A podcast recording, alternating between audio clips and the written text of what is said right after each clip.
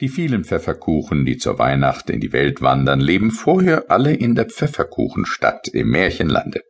Diese Stadt besteht aus lauter Pfefferkuchenhäusern und in ihnen wohnen Pfefferkuchenmänner, Pfefferkuchenfrauen und Pfefferkuchenkinder und dort werden sie auch alle geboren.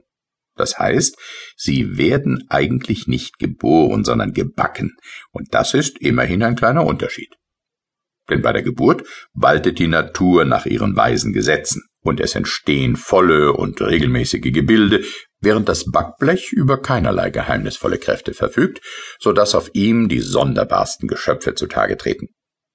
Ein aufgequollener Magen, zerflossene Beine, verschrumpfte Arme und ähnliche Abnormitäten sind unvermeidlich und werden von den Pfefferkuchenleuten ergeben und freundlich als eine Schickung betrachtet, die ihrer Familie eigentümlich ist.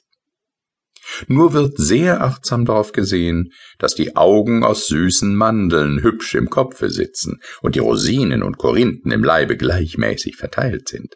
Auch dürfen die kleinen Kinder nicht zu knusprig und nicht zu hell sein, nicht zu hart und nicht zu weich und müssen eine angenehme braune Farbe haben. Beiläufig bemerkt, sollen die Rosinen nicht in den Kopf geraten, denn das hat schon wiederholt und nicht nur bei Pfefferkuchen zu unerquicklichen Begebenheiten geführt.